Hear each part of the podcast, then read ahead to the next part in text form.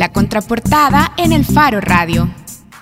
Bueno, estamos de regreso en el Faro Radio. Hoy para regresar de vacaciones nos hacemos esta pregunta. ¿Cómo se sostiene una productora de música indie en El Salvador? Y está con nosotros Fran Maravilla, productor general de Ure Eventos. Hola Fran, gracias por acompañarnos. Hola Karen, gracias por la invitación. Eh, gracias a... El Faro Radio. Faro Radio.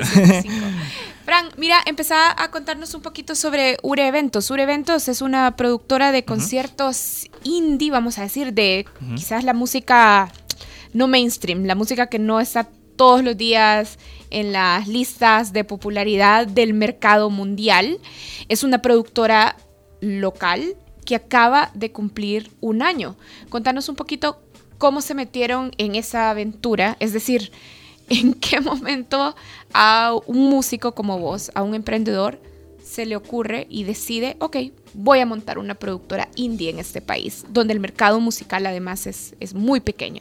Bueno, eh, bueno, un evento es una idea de Norwin Herrera, eh, que es un salvadoreño que vive en Estados Unidos y que desde allá comienza a ver el potencial que hay eh, en el mercado salvadoreño para traer artistas que no son los que usualmente están sonando en radio, eh, para mover artistas con, con, esos perfiles y también para mover propuestas que están dentro del mercado latino alternativo en el mercado estadounidense. Entonces hay una conexión importante entre la ciudad de Washington DC y San Salvador que permite que tener una lectura sobre cuáles son los artistas que están en este camino y a partir de ahí pues em, comenzamos a trabajar en ciertos proyectos para poder mover estos artistas hacia San Salvador y complementar lo que la producción del evento em, con, una, con una venta de boletos en línea, con una empresa tiquetera, digámoslo de esa forma. ¿Cómo terminaste metido en un eventos?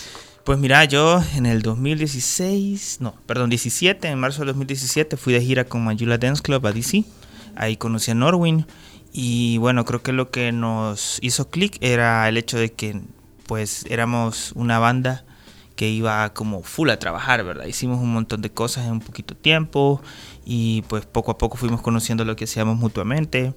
Eh, yo trabajé durante 3, 4 años como outsourcing para Ismo Music, como stage manager para una compañía de audio. También fundé Indie Collective, trabajo en la casa tomada, entonces hay como un background en temas de producción, pero nunca había tenido la oportunidad de, de, dirigir de forma general, de producir de manera general un, un, artista grande, ¿verdad? Y mi primera experiencia fue con Jarabe de Palo. Ahora explicándonos un poquito, ¿cómo se sostiene el modelo de negocio? Es decir, cuando pensamos en un concierto, tradicionalmente, nos estamos imaginando o, o podemos ver de entrada a músicos que cobran grandes comisiones por venir, grandes tarifas por venir, que además traen sus equipos. Además aquí hay que alquilar un local, servicios complementarios, etcétera, etcétera. Pero esa inversión, digamos, se compensa cuando tenés a audiencias de miles. Claro.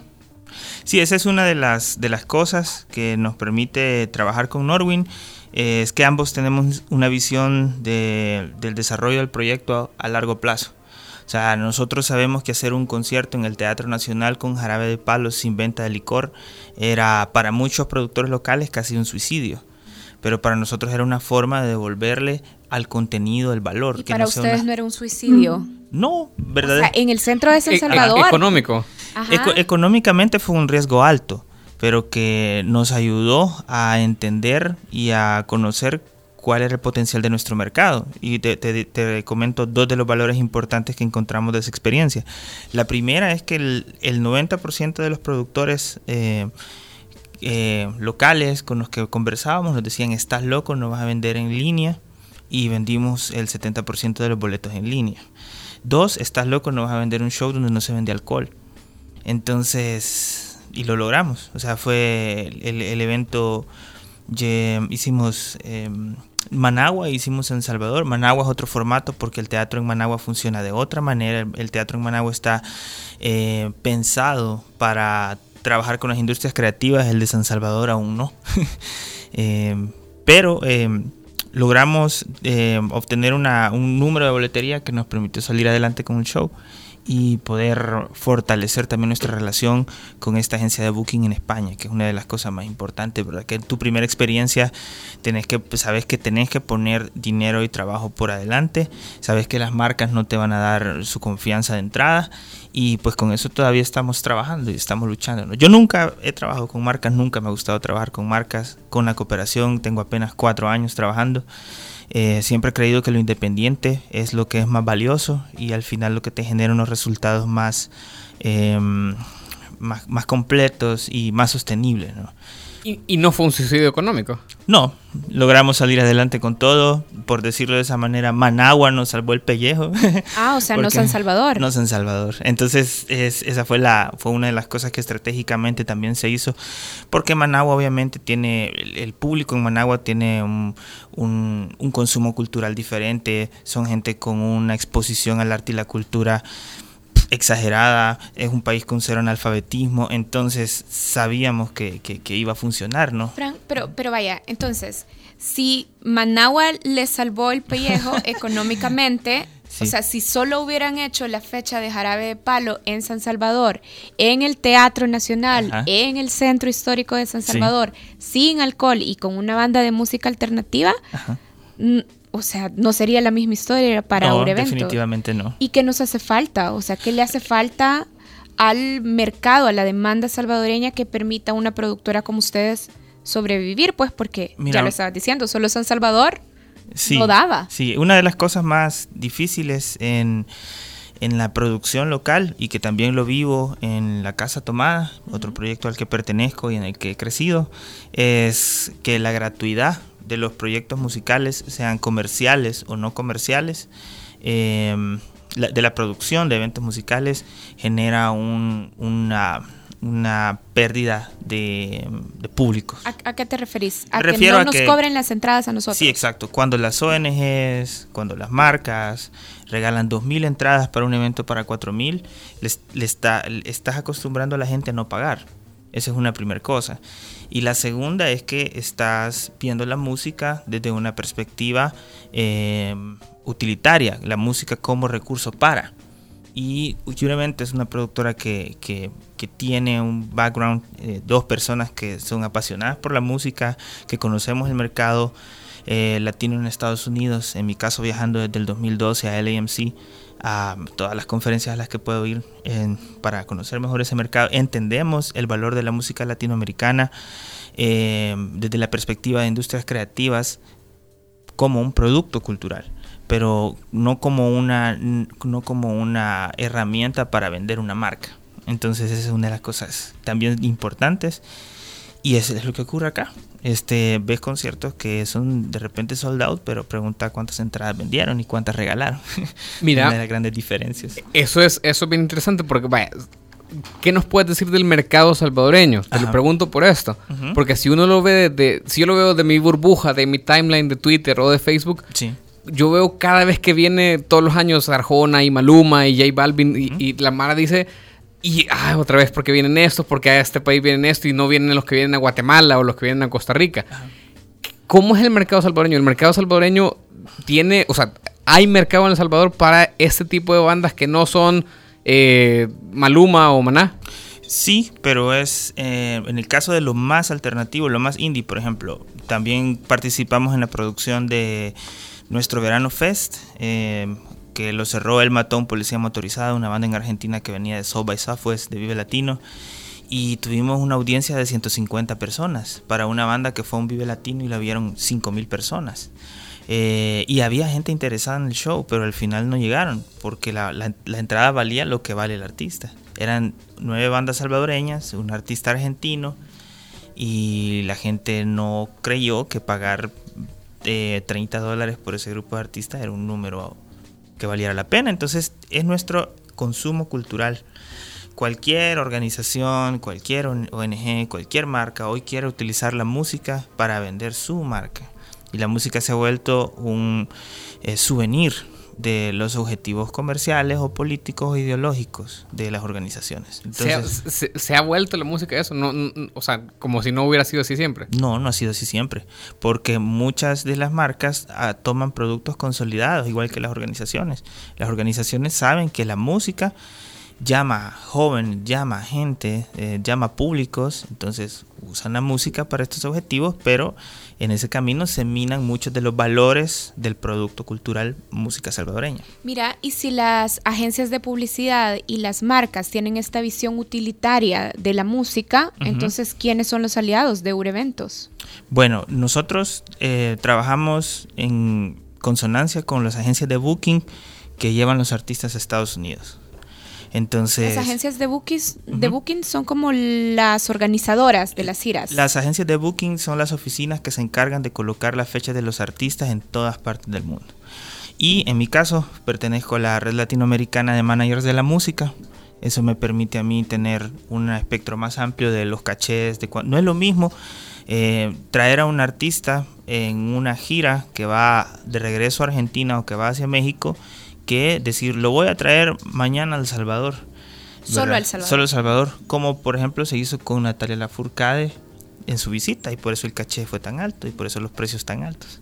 Entonces es una dinámica de mercado de industria musical en la que llevamos trabajando años, en la que de repente esta agencia de booking te pone a prueba, ¿verdad? Con un caché, digamos, decente, pidiéndote para abrirte otros artistas básicamente esa es la, la, forma en la, que, en, la que, en la que funciona el negocio y pues eh, requiere eh, de, nuestra, ha requerido de nuestra parte un montón de trabajo, sobre todo con la formación de los públicos, ¿verdad?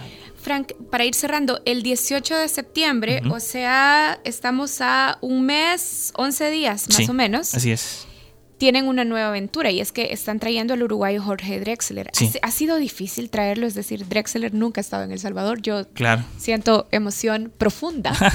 sí, todos, todos. Bueno. ¿Ha, sido, ¿Ha, sido, difícil traer a, Drexler a El Salvador? Mm, fíjate que en verdad no, eh, porque es un artista súper accesible.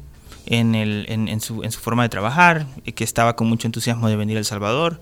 Nosotros conocimos al booking agent que le hizo una de sus giras por todo Estados Unidos, es un salvadoreño que ha sido booking agent de Los Pericos, de Aterciopelados, de un montón de artistas bien grandes de la música latina. Y él tenía mucho entusiasmo por venir, por venir a surfear a El Salvador. Este, así que de repente van a ver fotos en alguna playa porque definitivamente viene. Si querés te acompañamos. sí, gran crónica de malas noches. Está bien. Este, y, la forma de trabajar de ellos es bien puntual, bien profesional. Esto necesitamos. Em, tienes tanto tiempo para hacer esto, tanto tiempo para hacer el otro. Y pues nosotros hemos tenido como la habilidad de de trabajar también desde noviembre que terminamos lo de Jarabe, de prepararnos para, para esta nueva aventura, como decís y prepararnos también para, para darle al, al, Salvador un concierto diferente. La gente que fue a ver Jarabe de Palo eh, acústico en el Teatro Nacional, creo que todos salimos con la piel chinita, ¿verdad? De ver lo que vimos, de escuchar lo que escuchamos. Eh, y creo que con Drexler no va a ser diferente, va a ser algo igual o mejor. Bien, repetimos las generales del concierto. Yo solo estaba adelantando el día, 18 de septiembre. 18 de septiembre, pabellón Y esto es martes. Martes, así es. Martes 18 de septiembre, ajá. Eh, esa es otra cosa diferente del mercado salvadoreño. Pues lo puedes, puedes encontrar a Drexler o a Jarabe de Palo en cualquier ciudad de Estados Unidos yendo a, visitar público latino en un lunes o un domingo y la gente, ok, o sea, voy a escuchar música, no voy a, a salir, ¿verdad? Con los con los zapatos amarrados al cuello. Voy a escuchar música. Entonces, esa, esa, es, esa es parte de lo que yo te decía de las características del público salvadoreño. Y es a lo que le estamos apostando, a poder colocar los artistas con su contenido más allá de productos que están alrededor. Qué chivo, ¿verdad? Si quieren marcas unirse, bienvenidos, pero estamos centrados en el tema musical.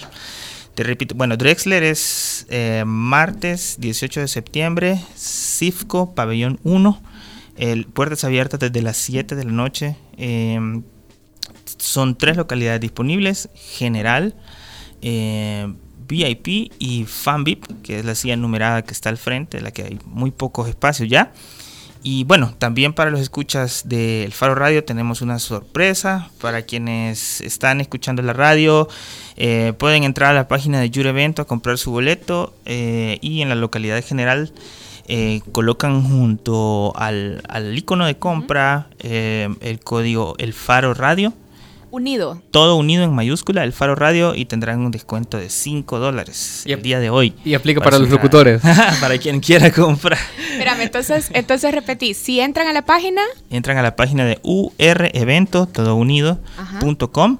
UR, o sea, UR. Ajá. Sin la E. Letra U, letra R. R y después evento. Evento, todo unido, Ajá. punto com. Ajá. Eh, Ahorita la estoy comprando. Ajá, perfecto. urevento.com. Este, entren al, al show de Drexler, eh, ahí van a ver el, el icono del concierto y van a encontrar a la par un espacio donde dice código o cupón de descuento. Y ahí pueden, ingresan el Faro Radio, todo en mayúscula, y se les hace un descuento de 5 dólares en la compra de su boleto. Entrada general. Entrada general. Perfecto. Muchas gracias, Fran, por venir ahora a El Faro Radio. Gracias a ustedes por la invitación y, y pues también eh, decirle a todos los artistas salvadoreños que tengan ideas, que quieran hacer cosas, que nosotros estamos trabajando para también hacia afuera. Este, de hecho, Yurevento está ahorita eh, creando una plataforma para venta de merchandising de bandas salvadoreñas en Estados Unidos. Tenemos ya 10 artistas que forman parte del catálogo. Eh, también el servicio de boletería es un fee súper bajo para los artistas salvadoreños que quieran hacer preventa de boleto electrónica en línea.